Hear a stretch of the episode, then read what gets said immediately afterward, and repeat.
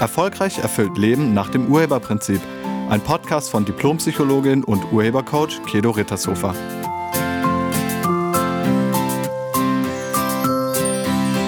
Hallo, herzlich willkommen und schön, dass du da bist. In diesem Podcast geht es um den Mantel der Verschwiegenheit. Ich habe eine Frage von Christiane bekommen, die lautet, wenn dich jemand bittet, das, was er dir jetzt gleich sagt, nicht weiter zu erzählen, du das aber nicht ungeteilt tragen kannst und den erteilten, in Anführungsstrichen, Maulkorb nicht beachtest, wie kann man darauf schauen? Ich vermute, ähm, dass du meinst, wie kann man das urheberlich betrachten? Und genau das machen wir jetzt mal. Kennst du das auch?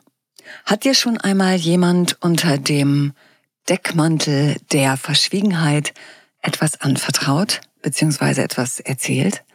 Nach dem Motto, das, was ich dir jetzt gleich sage, darfst du niemandem weitererzählen. Beziehungsweise das, was ich dir jetzt gleich anvertraue, bitte ich dich für dich zu behalten. Und wie ist das für dich, wenn der andere dich in die Pflicht der Verschwiegenheit stellt? Machst du das dann? Stimmst du dem zu? Sagst du ja, auf jeden Fall erzähle ich nicht weiter? Fühlst du dich vielleicht sogar geehrt, dass dir jemand so sehr vertraut? Oder ist das für dich eine Bürde und eigentlich gefällt es dir gar nicht? Du sagst dann aber trotzdem ja. Und wenn du dem zustimmst und dann merkst, dass es dir super schwer fällt, das für dich selbst zu behalten, was machst du dann? Oder bist du jemand, der zustimmt, aber sein Wort nicht hält? Also du erzählst es dann heimlich einfach weiter in der Hoffnung, dass der andere das nicht erfährt? Sowas gibt's auch. Wieso wollen wir eigentlich etwas mit jemand anderem teilen? Wozu wollen wir ein Geheimnis mitteilen? Und geht das Männern und Frauen genau gleich oder nicht. Also woher kommt dieser Mitteilungsbedarf? Was ist die Absicht dahinter? Wir erfahren irgendwas und dann haben wir das Bedürfnis, das, was wir erfahren haben, anderen weiterzugeben. Warum? Was steckt dahinter, wenn wir eine Neuigkeit oder ein Geheimnis mit einer anderen Person teilen wollen? Und ja, das kann einiges sein. Manchmal ist es so, dass man dadurch, dass man vielleicht der Erste ist, der etwas Neues erfährt, sich einen Vorteil im Ansehen erschafft. Ich sag dir jetzt mal was, was du noch nicht weißt. Damit bin ich vielleicht besser als du. Und es kann, wie gesagt, einiges sein. Nehmen wir mal ein Beispiel. Eine Kollegin erzählt dir unter dem Mantel der Verschwiegenheit, dass sie ein Verhältnis mit dem Kollegen XY hat. Die erste Frage ist, wieso erzählt sie dir das? Vielleicht, weil sie ihre Freude darüber mit jemandem feiern will. Oder vielleicht will sie sich wichtig machen. Oder sie braucht einen Rat. Oder sie will die Freundschaft zu dir festigen. Frei nach dem Motto, wenn wir beide ein Geheimnis miteinander haben, dann sind wir allerbeste Freunde und dann habe ich dir gesagt, dass ich dir wirklich vertraue. Sie erzählt es weiter, weil sie es nicht, aus oben genannten Gründen, für sich behalten will. Aber dann verlangt sie von dir, dass du es für dich behalten sollst. Manchmal erfahren wir ja auch etwas einfach so. Also stell dir vor, du erfährst beiläufig, dass dein Vorgesetzter an Krebs erkrankt ist. Das weiß noch niemand. Und Du weißt es auch nur, weil du es mitbekommen hast.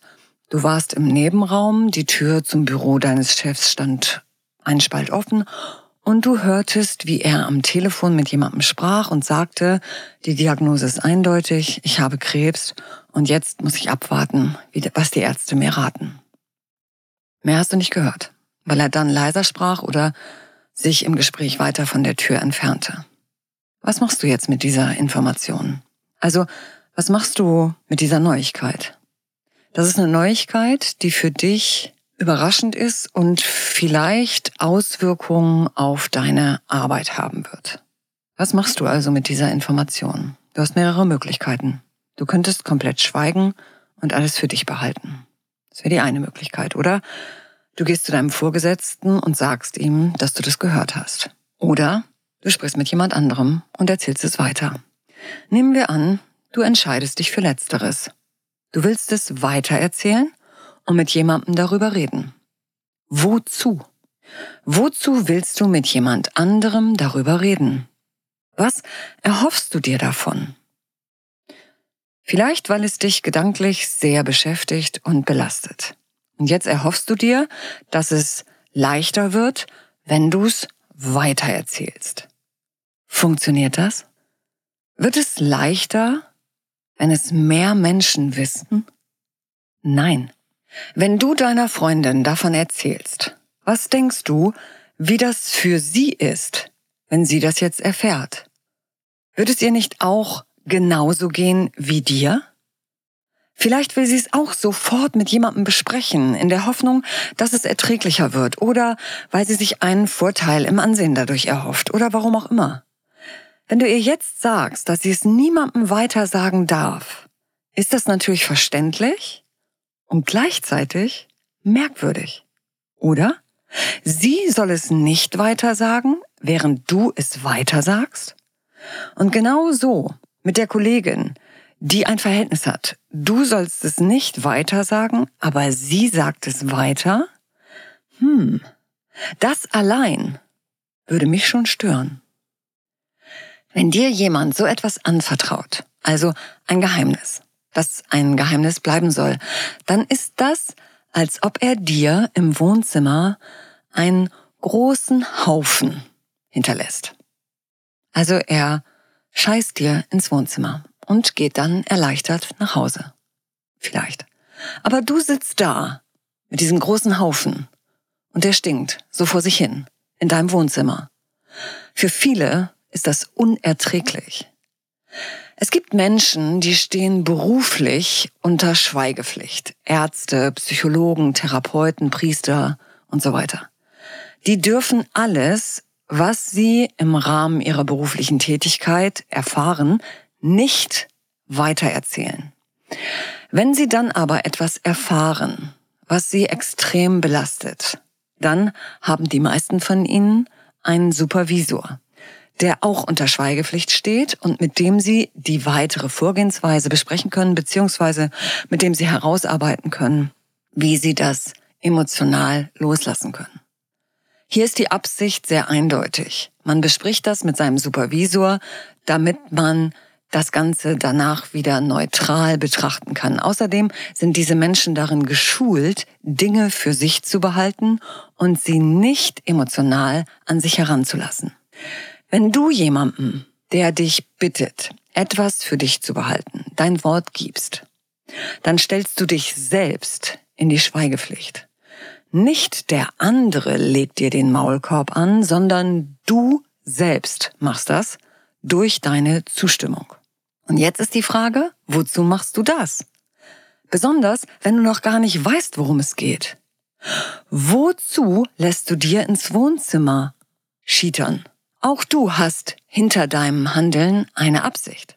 Menschen tun alles, was sie tun, immer in einer für sich positiven Absicht.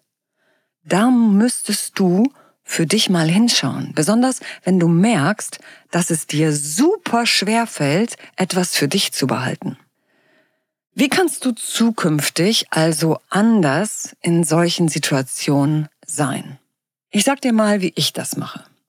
Beruflich stehe ich als Diplompsychologin unter Schweigepflicht. Und privat habe ich die Wahl. Genau wie du auch. Und diese Wahl will ich auch haben. Wenn mir privat jemand sagt, Kedo, ich möchte dir etwas erzählen, das du aber niemandem weitersagen darfst und unbedingt für dich behalten musst, dann ist meine erste Frage, mit welcher Absicht willst du mir das erzählen? Also was erhoffst du dir davon, wenn du es mir sagst? Und wenn er oder sie mir sagt, er braucht meinen beruflichen Rat, dann ist wieder alles klar, dann stehe ich wieder unter Schweigepflicht. Wenn er oder sie mir jedoch sagt, ich will das nur mal loswerden, einfach nur so, ich möchte das mit dir teilen, dann sage ich, dass ich erst nachdem ich es gehört habe, entscheiden werde, ob ich es für mich behalte oder nicht. Und wenn der andere oder die andere damit nicht einverstanden ist, dass ich erst danach entscheide, ob ich es weitersage oder nicht, möchte ich nicht wissen, was er mir erzählen will. Wenn ich mein Wort zur Verschwiegenheit gebe, dann halte ich mich daran. Aber ob ich es gebe, entscheide ich erst, nachdem ich über den Inhalt informiert wurde. Und das kannst du auch machen. Und wenn du etwas mitgehört hast, was nicht für deine Ohren bestimmt war, und es dich dann emotional belastet, dann spreche die Person an, die es betrifft. Sage deinem Vorgesetzten, dass du es gehört hast und teile ihm mit, was auch immer dich daran beschäftigt. Ich weiß, dazu gehört wahnsinnig viel Mut. Aber bevor du es anderen erzählst, erzähl es ihm. Und in der Frage von Christiane stecken ein paar kleine Hinweise, die ich gerne noch nennen möchte. Sie schreibt, und ich zitiere kurz nochmal, dass du aber nicht ungeteilt tragen kannst. Hier ist das Wort kann ganz wichtig. Und dann schreibt sie, von einem erteilten Maulkorb. In diesen beiden Worten, also in kann und erteilt, steckt der Opferstandpunkt. Das ist beides Opfer. Ich kann es nicht für mich behalten, ist Opfer und der Maulkorb wurde mir angelegt oder erteilt, ist auch Opfer. Und nö, du bist kein Opfer. Können stimmt nicht. Du willst es nicht für dich behalten. Und Du hast der Verschwiegenheit selber zugestimmt. Also hast du dir selbst den Maulkorb angelegt. Und wenn du es jetzt weiter sagst, liegt das Weitersagen in deiner Verantwortung. Wozu machst du das? Wozu sagst du Ja dazu und handelst dann Nein? Wenn du einer Verschwiegenheit, ohne zu wissen, worum es geht, zustimmst und dann denkst, das will ich nicht für mich behalten, dann sage das der anderen Person direkt. Sorry, ich habe zwar gerade eben gesagt, dass ich es nicht weiter sage, aber das werde ich nicht für mich behalten. Und dann erkläre deine positive Absicht hinterm Weitersagen. Ich werde das weitersagen, weil ich denke, dass Punkt, Punkt, Punkt, irgendwas kommt jetzt. Also nenne deine Begründung, deine positive Absicht, wieso du das Gehörte weitersagen wirst. Dann kann der andere sich darauf einstellen und vielleicht selbst die Sache in die Hand nehmen. Und umgekehrt. Also, wenn du jemandem etwas unter dem Mantel der Verschwiegenheit anvertraut hast und dann erfährst, dass der oder die es weitererzählt hat, dann lade ich dich ein, dich einfach mal auf den Urheberstandpunkt zu stellen. Betrachte das Ergebnis als dein Ergebnis, was es ja auch ist. Und frage dich, Wozu wolltest du, dass es weitergetragen wird? Inwiefern hat der oder die andere deine Absicht erfüllt? Es gibt Menschen, die sind einfach verschwiegen. Und es gibt Menschen, die sind super gerne in Kommunikation und erzählen einfach alles weiter. Wenn du so jemand bist, der gerne in Kommunikation ist, dann sage dem anderen, dass du nicht bereit bist, Geheimnisse für dich zu behalten. Dann wissen die anderen, woran sie sind. Also, sage, was du willst und was du nicht willst. Sei ehrlich. Ich danke dir fürs Zuhören und ich wünsche dir eine wunderschöne Woche. Sei nett zu dir und zu allen anderen. Tschüss. Sie hörten einen Podcast von und mit Diplompsychologin und Urhebercoach Kedo Rittershofer. Wenn Sie mehr über die Angebote von Kedo erfahren wollen, schauen Sie im Internet unter www.urheber-prinzip.de. Vielen Dank und auf Wiederhören.